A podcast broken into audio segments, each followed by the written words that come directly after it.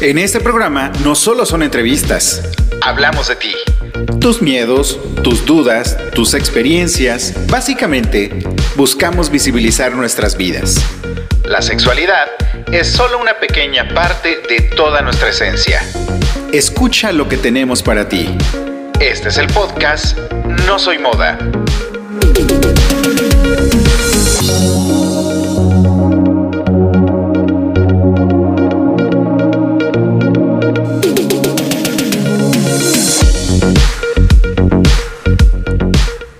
Saludos desde la ciudad de Puebla en México. Mi nombre es Israel González y muchísimas gracias por escucharnos una semana más aquí en No Soy Moda. De verdad es un honor llegar hasta tus oídos y es doblemente o triplemente o cuádruplemente honorífico llegar hasta ahí porque por primera vez en la historia de este programa somos nominados para un premio. Por lo menos ya estamos en la nominación. Solamente falta que lleguemos a alguna premiación, lo cual sería, em, pues no sé, bastante satisfactorio, bastante, bastante bonito. Pero por lo mientras estamos nominados para los premios del Orgullo Gay México, em, cosa que nos da muchísima, muchísima, muchísima felicidad. esperemos que que seamos acreedores a, un premio, sino por lo menos el reconocimiento y el ponernos en el mapa para nosotros es más que suficiente. Gracias de verdad por permitirnos llegar a tus oídos porque por ese tipo de pequeños grandes detalles es que estamos nominados al día de hoy. Entonces, muchísimas gracias, de verdad. Em, también muchas gracias a Playeras con Orgullo Jazz.mx, quien es nuestro oficial patrocinador de este programa. Muchísimas gracias a Jazz por apoyarnos también. Eh, puedes encontrarlos en Instagram como arroba YASSS.mx1. Sale, contáctalos, busca sus playeras, checa el catálogo y por favor pide la tuya y presúmelo porque de verdad están hermosos los diseños. Y bueno, después de estas dos breves menciones, quiero, quiero que nos vayamos de viaje. Quiero que nos vayamos a un clima que si no es muy cálido como en el norte de, del continente americano, tampoco es muy frío en este momento como en el sur. Estamos en un, en un clima para mi gusto rico, para todos aquellos team frío, eh, es un, clima muy muy delicioso. Ahí tenemos a Georgie, Georgie es de, de Colombia, eh, ahorita me recuerda si eres de Bogotá, él es estudiante de ingeniería, tiene 22 años y, y nos vamos hasta Colombia. Georgie, bienvenida No Soy Moda. Hola Israel, ¿cómo estás? Excelentemente. ¿Eres de Bogotá? Recuérdame. Ok. Sí, de la ciudad de Bogotá. Me falta visitar esa ciudad. Todavía tengo pendiente por ahí conocer Bogotá. Em, es como la cereza del pastel de Colombia. He tenido la oportunidad de conocer a Cali, Colombia. He estado en el aeropuerto de Bogotá, pero no hay nada como salir y respirar el ambiente que se vive en la ciudad, ¿no? Pues es un ambiente chévere, bacano, aunque pues es de clima frío, eso sí, ahorita es un clima loco porque por la tarde hace frío, por la noche hace eh, vientos fuertes y por la mañana hace calor. Entonces es un clima todo loco, literal. Qué rico. Te lo digo porque el clima que vivimos aquí en México de pronto es muy, este, en algunas partes de la República es muy extremo. Eh, tenemos partes de la República que tiene hasta 40 grados centígrados en el momento más cálido, a veces hasta con sensaciones de 50 grados. Y en las noches o más hacia el centro estamos entre los 30, 25, 20 grados, ¿no? Entonces creo que tenemos todavía calorcillo en comparación contigo. Entonces yo sueño con estar en un clima como el tuyo, te lo juro. En diciembre se pone el mejor. Bueno, entonces ya, tenemos el buen pretexto de, saber por lo menos en qué momento podemos viajar a Colombia. Sobre todo, sobre todo a Bogotá. Uy, aquí las navidades en, en diciembre es genial porque la ciudad mantiene iluminada por todo lado. Me imagino, me imagino. Páramos, todo. Tenemos una invitación ya hecha y derecha para ir a, a, Bogotá, así es que por favor, si tienes la oportunidad, de verdad, date una vuelta. Eh, parte es Colombia, o sea, es Colombia, punto. ah, y acaba de ser catalogada como una de las mejores ciudades. Sí, por supuesto. mundial. Por lo menos para mí es una ciudad deseada de visitar, te lo puedo asegurar muchísimo. Me encantan las personas de Colombia, son muy, muy hospitalarias, muy amigueras, eh, muy cálidas también. Tienen este, este sabor latino em, que, que, bueno, tenemos en México, pero allá creo que nos superan todavía en ese sabor, en ese apapacho y todo.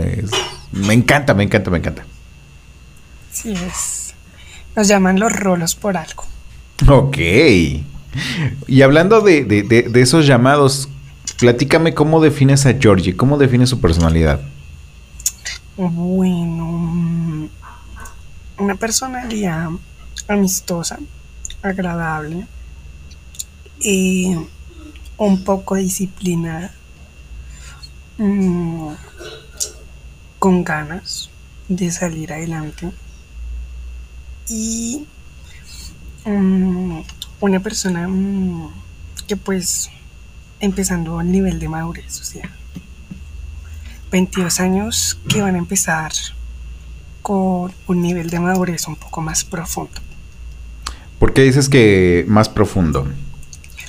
Porque ya ingresó a séptimo semestre de universidad, entonces ya ingresé al nivel de la madurez académica donde es todo o nada. ¿Cómo ha sido tu vida? Eh, primero, platícame cómo defines la identidad de Georgie. La identidad.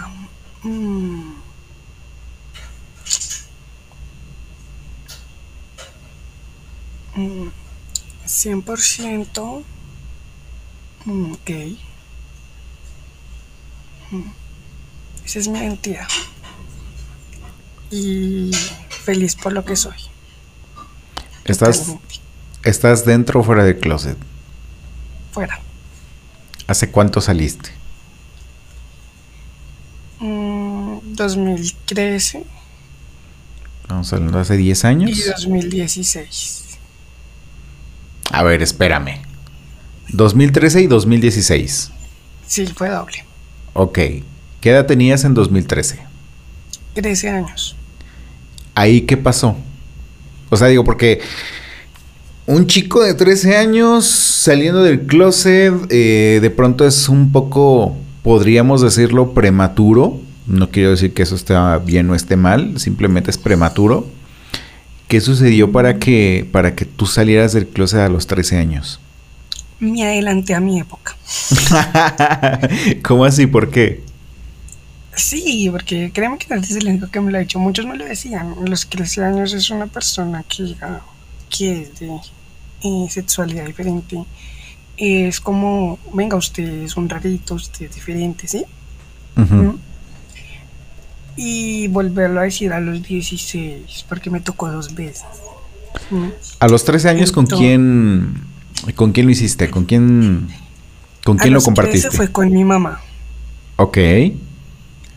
Y a los 16 con mi papá. ¿Quién se te hizo más difícil, tu papá o tu mi mamá? mamá. ¿Por qué? Porque mm, yo vengo de familia tradicionalista. ¿Con creencias religiosas? Ellos vienen con una margen santanderiana, que es una parte de Colombia, en la cual ellos siguen una unas tradiciones. Entonces fue un poco fuerte, un poco difícil y todavía hoy en día todavía sigue siendo así.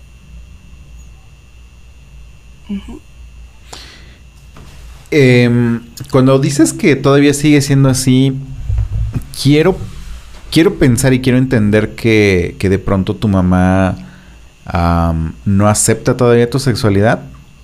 Exacto. Ok. Ahorita me platicas más. ¿Con tu papá cómo fue ese proceso? Mm, fue más cómodo porque él me dio el apoyo que las palabras indicadas que yo necesitaba. Ok. Mm. Y que todavía siguen grabadas en mi cabeza. Mm. ¿Recuerdas alguna palabra que tu papá te haya dicho? Te voy a decir la frase completa. Venga. Él me dijo. Eh, me dijo así. Eh, si tú eres así, como me estás diciendo que eres, yo te acepto por lo que tú eres porque usted es mi hijo y yo lo apoyo. Con eso lo dijo todo. Ok. ¿Nunca te cuestionó nada? No. O pues por el momento no. Hasta el momento. ¿Has tenido un novio? Sí. ¿Ha tenido el gusto de conocerlo? No. Ok.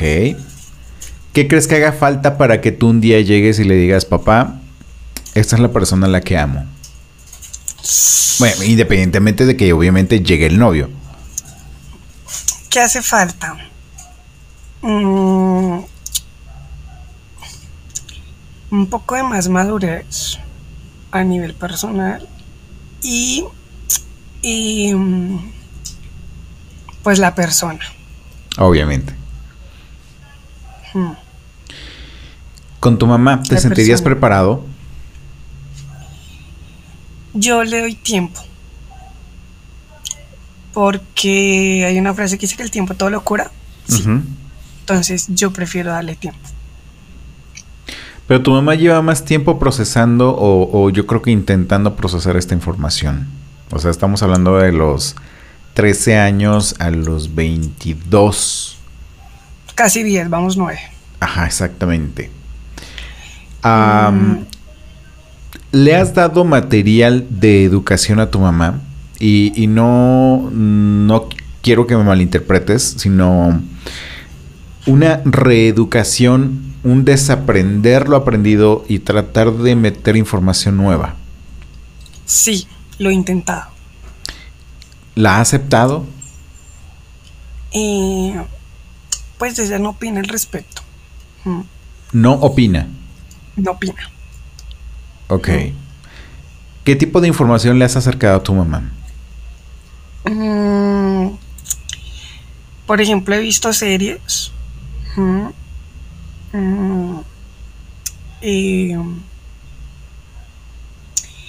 Mm, ¿Qué más?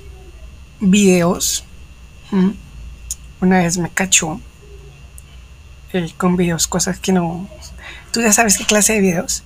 Me cachó, me cachó el historial. ¿Videos porno? Eh, sí. Ok. Eh, ¿Qué más? Mm, lecturas. Y pues, no, o sea, es un proceso que que todavía no, o sea, como que hay una pared todavía que, hay que romper. Así. Entonces, pues yo prefiero darle tiempo. O sea, si yo pude, ella también puede. Esto te lo cuento como anécdota y no precisamente quiero eh, con esto decirte esta es la regla de oro y podría funcionar. Sin embargo, a mi mamá sí le funcionó. Hay un libro que se llama Mamá, Papá, soy gay. Eh, este libro es de la autora Rina Riesenfeld. Es una autora mexicana. Y en su momento este libro yo lo leí porque yo necesitaba información sobre, sobre saber quién soy, sobre saber hacia dónde iba yo, eh, qué es lo que quería, qué es lo que sentía y estar seguro que esto que yo sentía no era algo extraño, no era algo fuera de este mundo. Digo, porque no sé si en algún momento te pasó a ti que te sentías el único chico gay del planeta, pero a mí sí me pasó. y después de yo leer este libro y yo compartirle a mi mamá mi homosexualidad, lo siguiente que yo le compartí fue, fue ese libro. Llegué y se lo puse en su cama, no le dije más nada ella lo fue leyendo Y conforme lo iba leyendo, de pronto ella se empezó a acercar a mí nuevamente y empezamos a platicar del tema. Y a lo mejor quizás algo de información así podría ayudarte pues a, que tu mamá despeje dudas, a que tu mamá este, se cuestione cosas, a que no nada más se queden con la información religiosa, sino empiecen a cuestionar más y más y más cosas. Digo, al final del día los papás nunca sabemos ser papás, siempre estamos aprendiendo a ser papás.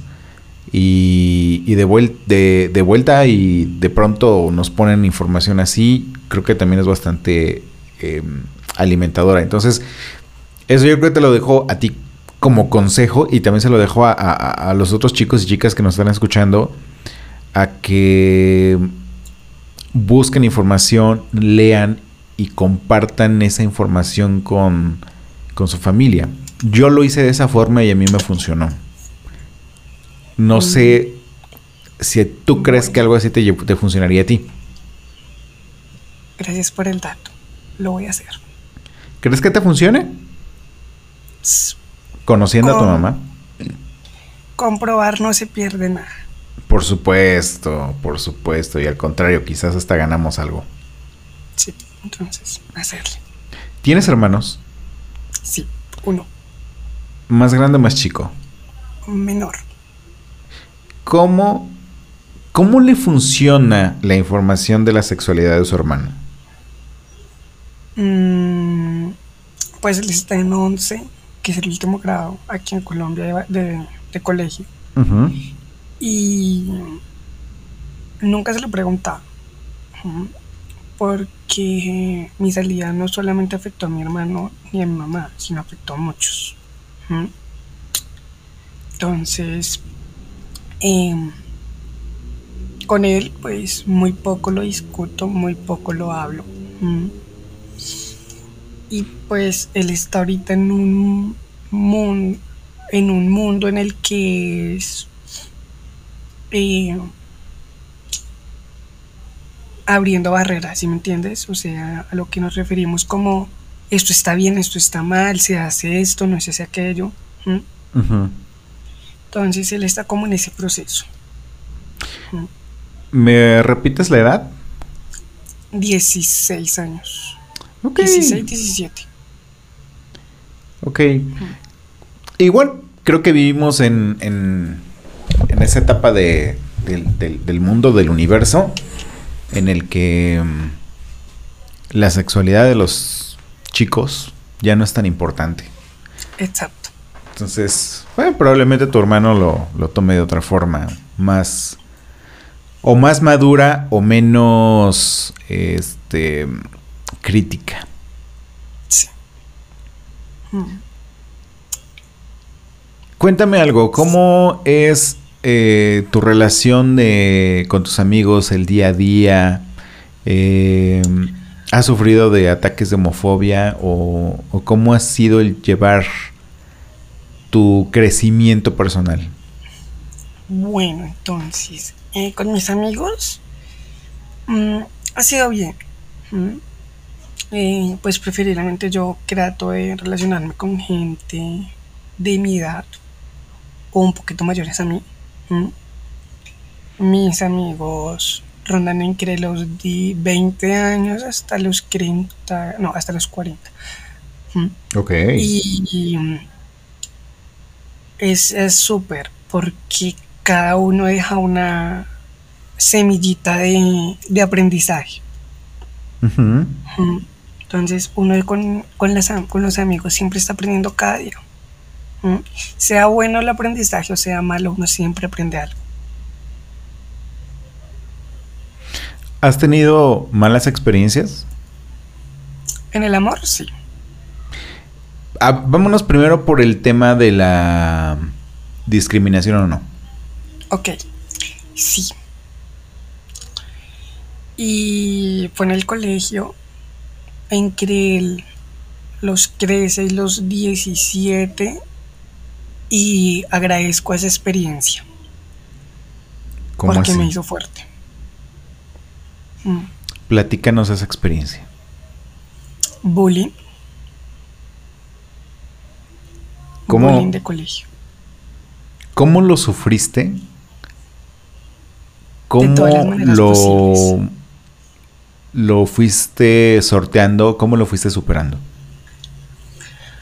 Bueno, empezamos por el, el, lado del sufrimiento. Lo sufrí de eh, con golpes, porque me, me agarraba. Mm, me cortaron el pelo una vez. Eh, ¿Qué más? Mm, con palabras, mm, con humillaciones. ¿Y cómo la superé? Mm, aceptándome. La superé aceptándome, diciéndome cada día de que no hay nada que temer si yo soy así. ¿Mm? No hay nada que temer y mm, tuve también un apoyo. ¿Mm? No estuve solo en el proceso. ¿Quién te apoyó? Me apoyó mm, una amiga que la quiero mucho. Se llama Patricia y ella es, fue psicóloga en mi colegio. Y yo le agradezco mucho a ella porque ella me apoyó. Mucho, mucho, mucho. En todo ese proceso. Ok. Mm, me encantaría que me desglosaras un poco más eh, todo el proceso. Y esto me encantaría porque eh, hay chicos, hay chicas que de pronto están viviendo este- esta parte que tú ya viviste. Y el hecho de que de pronto se sientan identificados con alguien puede darles las herramientas necesarias para que puedan combatir este tipo de situaciones. ¿No crees que nos puedes ayudar con ello? Sí, dale. Eh, bueno, te comento. eh, la, táctica que ella tuvo conmigo fue el diálogo. Y ese diálogo llegó a hacerme entender de que uno nunca está solo. Uno siempre tiene a alguien. Y para las personas que nos están escuchando, es cierto, uno nunca está solo. Uno siempre tiene una persona en la cual puede confiar. En la cual tú le puedes comentar. Y esa persona puede ser tu guía. En mi caso, ella fue mi guía. Entonces, ella me dijo, ella me decía cómo afrontar las cosas. Porque en ese periodo de tiempo yo sufrí también de ansiedad. Una ansiedad fuerte. En la que, pues debido a las situaciones y eso pasaron muchas cosas. Yo, yo me tenía con valeriana y con, mm, con gotas o tranquilizantes porque yo mantenía con mucho nervio. Entonces, de debido a la ansiedad. Entonces, el diálogo fue lo que me ayudó. Y ella me decía cómo hacerlo, qué decir, ¿m? cómo afrontar las cosas. O sea, si las veía de mal manera, si me- me- ella me decía, "Te- aléjate de las personas tóxicas. ¿m? Esto es bueno para ti, esto no es bueno. ¿m? Como que ella fue como una profesora de vida. ¿m? Pero pues más a lo educativo. ¿Algún consejo que ella te haya dado eh, que te haya vuelto más fuerte? Sí. Eh, por más dinero que uno tenga en la vida, uno nunca puede olvidar que es una persona. ¿Mm? Y jamás hay que dejarse eh, humillar o discriminar solo porque piensas, hablas, eres de diferente etnia o tienes una sexualidad diferente. Porque tú eres tú y tú te quieres y te amas como eres. Sea eh, las preferencias o la familia que vengas, eres una persona y vales mucho. Tienes un valor muy grande y un valor muy significativo. Sí, esas fueron las palabras. ¿Hoy día eres feliz?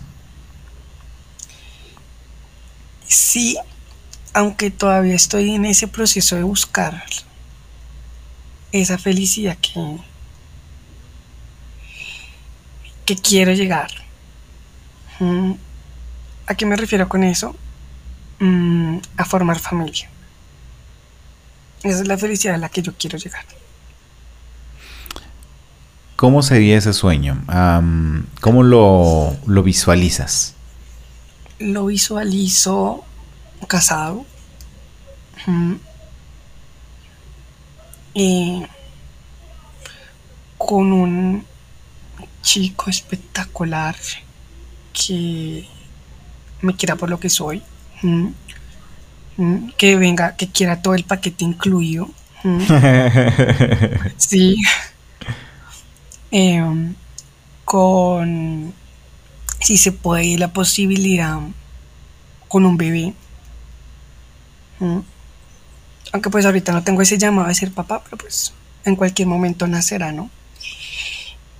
Y em, pues me veo más que todo como en una playa. En una playa, en unas vacaciones, disfrutando de los momentos. Ok.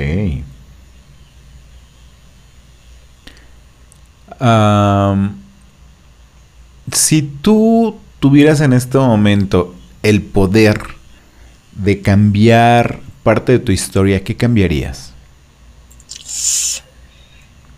Creo que cambiaría... Mm,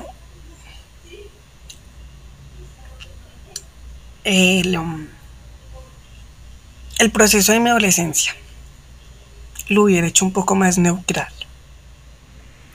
¿A me qué refiero con neutral? Lo hubiera hecho eh, con charlas. Créeme que si yo no hubiera cambiado la hora de la casa no. No, porque me siento orgulloso de la edad en la que salí del closet y haría más bien que en ese proceso hubiera sido un poco más leve. ¿A qué me refiero?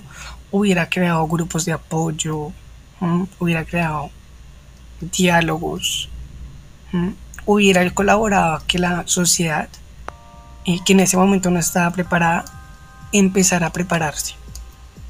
Eso hubiera cambiado. ¿Y crees que no lo puedes hacer en este momento? Sí, todavía tengo la, posibilidad de hacerlo y creo que tengo muchas posibilidades y aún muchas más oportunidades en hacerlo. Eh, porque lo digo porque mm, después de terminar mi pregrado espero eh, hacer una maestría para eh, lograr una de mis metas que es ser docente. Yo quiero ser docente universitario. Entonces yo creo que por medio del diálogo y de la enseñanza y de la educación uno puede lograr muchas, muchas cosas. Por supuesto. el hecho, el hecho de ir forjando nuevas generaciones, de darles nuevos conocimientos, de darles eh, oportunidad de, opinión propia, de construir una personalidad, de mm, hacer valer tu opinión, es, es algo que yo creo que muchos profesores deberían permitirse precisamente para que esas generaciones que se están construyendo vivan libres de miedo, vivan libres de prejuicios, vivan libres de de todo esto que como miembros de la comunidad LGBT, como miembros de otras comunidades indígenas, como miembros de comunidades de personas con discapacidad, em, sufran menos. Pero todo eso se logra a base, a, base, y a partir de la educación, ¿no? Y también eh, al hacer sentir a la persona de que nunca está sola, de que siempre hay alguien que lo está apoyando. Exactamente, y creo que eso es bastante importante, el hecho de que no nos sintamos solos. Eh, lo, digo, yo tengo 41 años, ya llevo el doble de años que tú.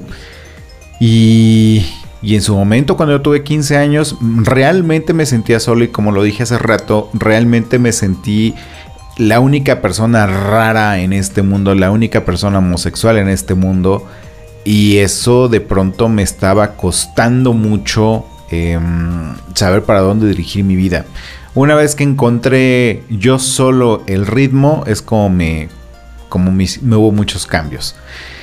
Eh, vamos a un corte y ahorita que regresemos, seguimos platicando sobre ti, sobre tu vida, sobre tus sueños. ¿Va, Yor?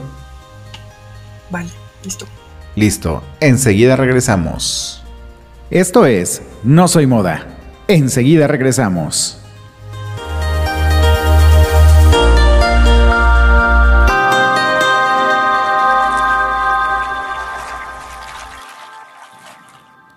Hola, yo soy Agli Potter. Y yo soy Alberto Cers. Somos un podcast LGBTQ dedicado a deconstruirnos cuestionándonos tabúes, moral, tradiciones, heteronorma, amor romántico, la vida y nuestra propia existencia. Con un toque de buen humor, sarcasmo y chismecito. Un episodio nuevo cada jueves. Escúchanos a través de YouTube y de tu plataforma de podcast favorita. Somos, como, tú, rábanos chilangos. Hey, estamos de regreso. Esto es No Soy Moda.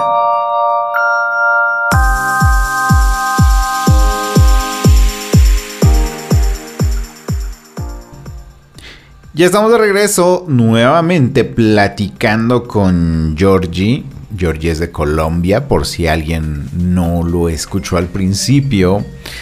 Em, y pues bueno, después de vivir toda esta experiencia sobre el bullying, sobre el hecho de que tuviste a alguien que te pudiera apoyar, y, y comentaste algo muy muy importante y que muchas veces no tomamos en cuenta como personas siempre hay alguien en quien nos podemos apoyar. El problema es que muchas veces nos cerramos tanto que pensamos que estamos solos, pero en realidad siempre hay alguien. Em, algún amigo, algún familiar, algún conocido. Y sobre todo en las redes sociales, siempre va a haber alguien que te dé un muy buen consejo o alguien que de pronto te diga, ven, platícame, te ayudo. Y, eso es algo que hay que, que, rescatar y resaltar demasiado. Para que tú que nos escuchas, por favor, no te sientas solo o sola. Siempre va a haber alguien. Solo es cuestión de buscar un poco más. Em, eso nos va a ayudar a seguir creciendo. Nos va a ayudar a, a este tema de la autoaceptación. Nos va a ayudar a este tema de de querer seguir amando la vida y obviamente buscar el amor en todas sus expresiones. Y es lo que te sucedió a ti, ¿no, Yori? Y hablando del tema del amor, cuéntame, tu primer amorío, ¿a qué edad fue? Al año, a los 14. Ok. O sea, tú saliste del closet y luego lo vamos a buscar novia. Sí, sí fue el año. ¿Cómo te fue? Bueno, para empezar fue con alguien mayor que yo, un año mayor, o sea, tenía 15. Fue en el colegio y era mi entrenador de voleibol. Ok. Fue bonito, de mucho cariño, de muchas aventuras, de mucho aprendizaje y de muchísimo, muchísimo gozo. Porque me ayudó a identificarme como era. Y a madurar un poquito. Em, ¿Cómo fue el inicio de ese romance? Con el juego. Todo empezó con el juego. yo no sabía jugar voleibol y Sergio, así se llama, él empezó a enseñarme voleibol. Entonces yo empecé a practicar con él. Hasta que pronto él me dijo, vamos al Parque Nacional de aquí de Bogotá a practicar en las canchas de voleibol. Y yo, ¿qué fue madre? Vamos. Y me fui con él, con su grupo de amigos. Y empecé a conocer. Y un poco más, y un poco más. Obviamente lo conocía un año antes, pero pues no nos cruzábamos porque él era, estaba un grado mayor que, sí, un grado mayor que yo. Y pues empecé, y empecé, y empecé. Y como a los dos, a las tres semanas, mmm, yo se lo pedí. Yo le dije. Y bueno, madre, salgamos. Así se lo dije. Y aceptó, pero con la condición de que fuera escondidas porque pues él era mi entrenador y nadie se podía enterar. ¿Él estaba fuera o dentro del closet? Fuera. Ok. Él fue el primero en que salió del closet del colegio y yo fui el segundo. Y, y así empezó. Y fueron dos años chéveres. Dos años encantadores, amorosos. Obviamente todo amor tiene sus pros y sus contras. Y, y de mucho, muchísimo, muchísimo aprendizaje. Uno siempre aprende de cada relación. Sea de amistad o sea de amor, uno siempre aprende algo. En tu caso, ¿qué aprendiste? ¿Qué te dejó? Que el amor llega cuando menos lo esperas. ¿Mm? Y hay que saberlo aceptar. Yo la acepté mm, por medio de mm, un rumor que se había hecho en esa época de que yo estaba con el, con el personero del colegio, cosa que no era verdad. Entonces, pues, los celos, por los celos inició todo. Sí. Y él, um, él lo tomó, pues, por celos, yo lo tomé fue por desmentir lo que decía, ¿no? Por decir siempre la verdad. Por la sinceridad más que todo. Lo, logré, lo, terminé aceptando y, y fueron dos años y, de una relación tranquila, más que todo.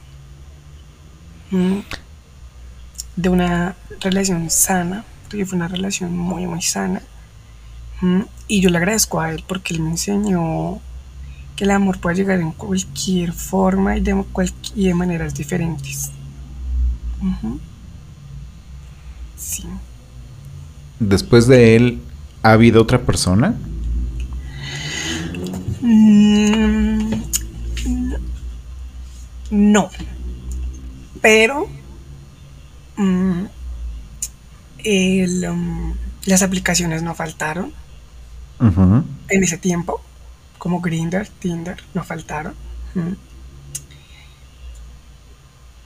Y créeme que viva después de él, con cada persona que fui conociendo, aprendí muchas cosas. ¿Mm? Aprendí a ser un poco más eh, callado conmigo mismo. O sea, no estar contando todo, sino a guardarme varias cosas, porque antiguamente era muy, muy imprudente. Ya no, ya soy un poco más prudente. Eh, aprendí a ser un poco más gentil, más amable, a mejorar en mi aspecto personal. Y a ver, a darme cuenta de que por más que tenga la sociedad, eh, tú eres único. Ok. Sí. Em, para ti, el usar las aplicaciones de ligue, ya sea Grindr, Tinder, ¿son algo positivo? Sí y no. Justifícame tu sí. Por eso van a el sí. Porque uno conoce personas que quieren algo, pero a la vez no lo quieren. Personas que necesitan a alguien como un apoyo. ¿Sí? Que necesitan con quién hablar, con quién desahogarse. Y no porque está el sexo. Entonces, me venía a dar de cuenta de que hoy en día está par- parte y parte, ¿no? ¿m? Entonces, un ejemplo, yo voy, me reúno con alguien, charlamos, discutimos, ¿m? hablamos, nos di- dialogamos, pero después de eso viene el sexo, ¿sí me entiendes? O sea, no hay una barrera. ¿m? Y eso es lo que yo me refiero. Debería haber siempre una barrera. ¿m? No todo en la vida tiene que ser sexo. ¿Esa barrera la pones tú? Sí. Yo la empecé a poner cuando tenía 19 años. Ujú. Ok. ¿Por qué? Porque cuando tenía mis 18 años me vine a dar de cuenta que la gente es muy calenturienta. ¿Mm? Y, y puede ser de que listo, ya estaba en una fase hormonal, pero hay límites. ¿Mm? Entonces a los 19 yo puse una barrera, yo dije, no, yo quiero algo más, que no sea solamente coger, sino eh, amistad. Yo inicié, ¿qué busco? Amistades. ¿Qué busco? Gente que, a la que yo puedo apoyar y gente que me apoye. Amistades. Y así eh, empecé a conocer a mi familia y amigos. Así les digo, mi familia y amigos. Familia elegida. Sí. Ok.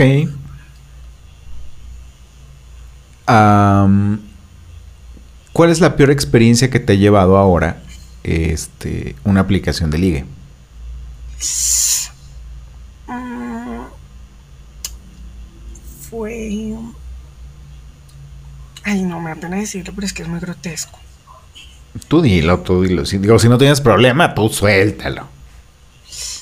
No, es que es, en serio, es muy horrible, es muy horrible la- lo que quería decir, entonces no, por eso no lo digo. Ok. Em, ¿Te dejó marcada esa experiencia? Sí. A no volverlo a intentar con esa persona. Uf. Jamás en la vida lo volvería a intentar con esa persona. Por eso digo que fue horrible. Ok. Y ni siquiera Bajo- te voy a dar una pista, fetiche. A ver. Con eso te digo todo. Ok. ¿Alguien, ¿Alguien cumplió sus fetiches contigo? Sí, pero no me gustó para nada. Ugh. Personas del mundo mundial, em, antes de ejercer sus fetiches, por favor, consúltenlo. Sí, por favor. Porque llegan a esa parte en donde, donde se genera incomodidad. Sí, porque es- mucha, que es mucha. O sea, yo no sabía qué hacer. Yo decía, ¿me voy o me quedo? Literal. ¿Te quedaste? Sí, pero fue porque. por la hora. Porque ya era muy tarde. O si no, no me hubiera quedado. Y cumpliste el fetiche. Por eso te digo que no me gustó. Oh, yo, pensé que únicamente se había quedado en propuesta. No, yo, o sea, yo me quedé y pues al rato pues empezó a pasar. Pero cuando me dijo, no, es que yo soy de fetiches, yo, bueno, vamos a ver con cuál me sale. Y me salió como horrible y dije, nada. Hasta, hasta ahí acabó la emoción ya. Ok. Pues lo dicho, o sea, personas del mundo mundial, si tienes fetiches, por favor, coméntalos antes. eh, creo que sí es muy importante que la otra persona sepa cuáles son tus gustos, por lo menos para pasar el rato, pero y que antes, esa persona... por favor, antes. Para todo Sí. el mundo yo creo que ese es un consejo primordial. Si estás conociendo a una persona que tenga fetiches, que por favor te lo consulte antes. ¿Mm? Y, e incluso, por ejemplo, en no aplicaciones como... Ajá. En aplicaciones como Grindr creo que puedes poner etiquetas, hashtags, eh, fetiche, ¿cuál es tu fetiche? Y, y ya de ahí la gente empieza a discriminar si es algo que le interesa o no. Sobre todo gusta. porque como Exacto, sí. por no generar ese esa Esa incomodidad. Digo, conforme te quedaste, fue incómodo para ti. Pero también pudi- pudiste dejarlo con todas las ganas del mundo porque realmente es algo que no te interesa a ti. Sí, yo, yo apenas como que yo dije, no. ah. Mm. Y al terminar íbamos a crearlo, pum, salí y me fui. Ujú. No, el chiste de cuando es que volví y me escribió. Y me dijo, pero es que mira, yo no solamente quiero eso, yo quiero tener una relación. Yo le dije, no, yo no puedo con una persona que tiene ese, ese tipo de fetiches. No, yo no puedo. No puedo. Mm. Necesito procesar muchas cosas. Él entendió. Y al año volvió a regresar y me pidió lo mismo. Yo le dije, y yo lo bloqueé. Porque dije, no. No. o sea, cada Entonces vez no que me hablaban de él, yo pensaba en el marica fetiche.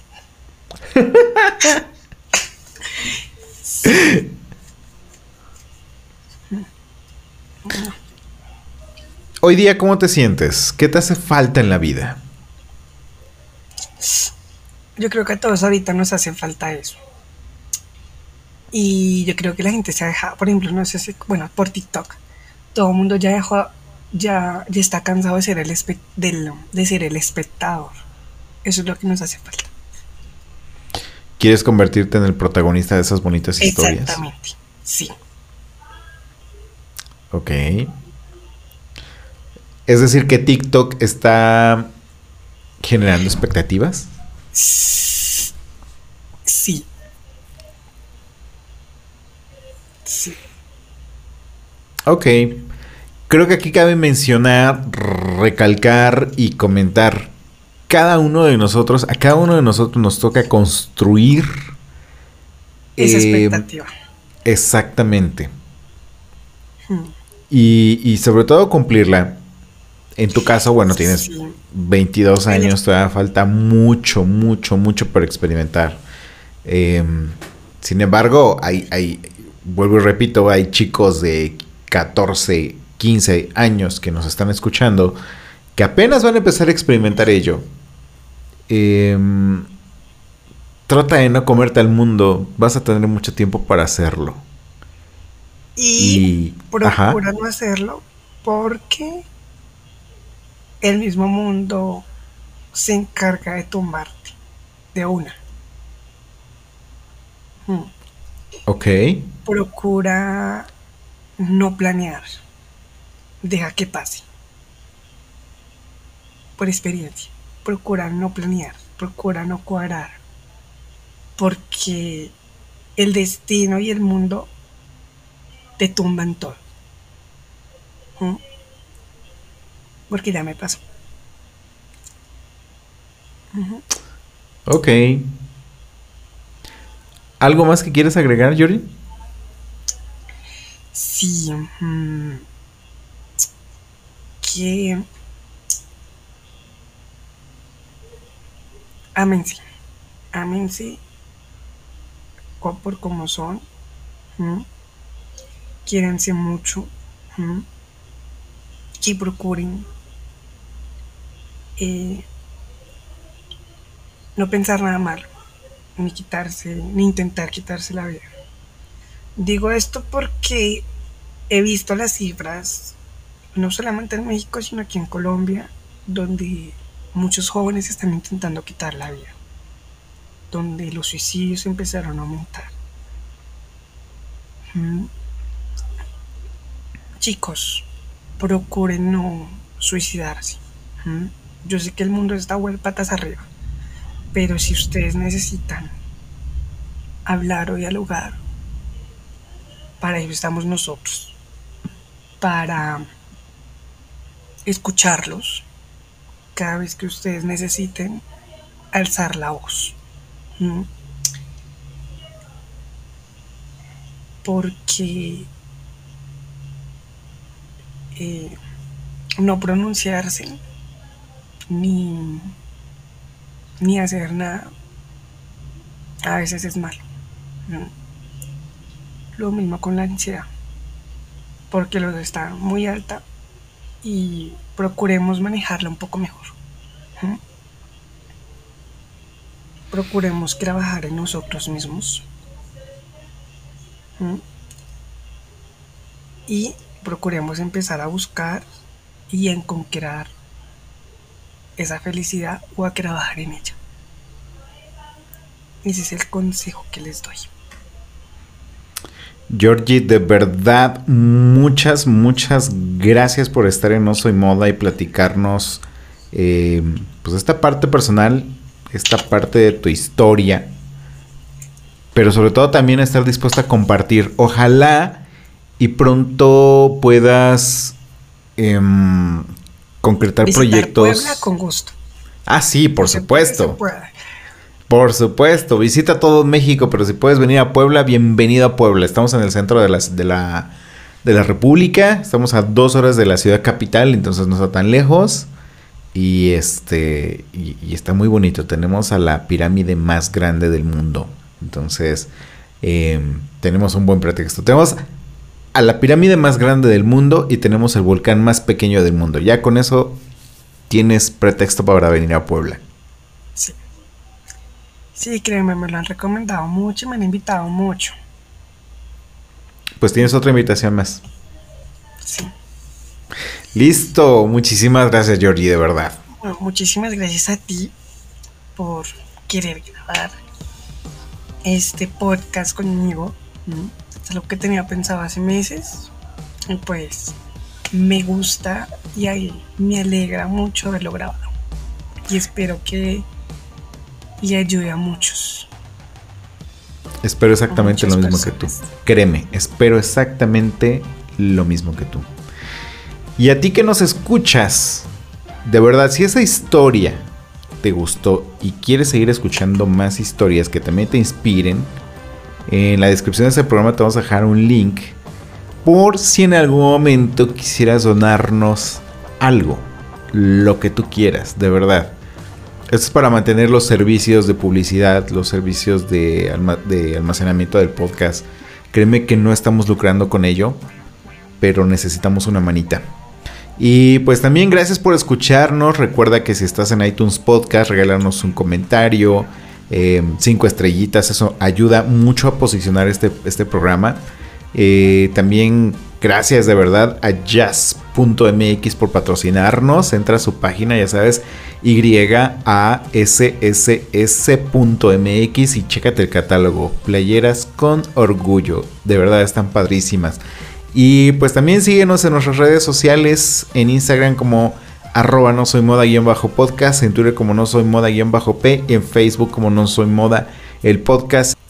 George, muchas gracias. Vale, muchas gracias a ti. Y otra cosa, felicidades ah, por la nominación. Muchísimas gracias. Ojalá y logremos algo. sí, yo sé que, lo, yo sé que te lo vas a ganar. Así sea. yo sé que te lo vas a ganar. Ah, muchísimas gracias. Y nos escuchamos la siguiente semana. Gracias. Ya casi chillo. Adiós.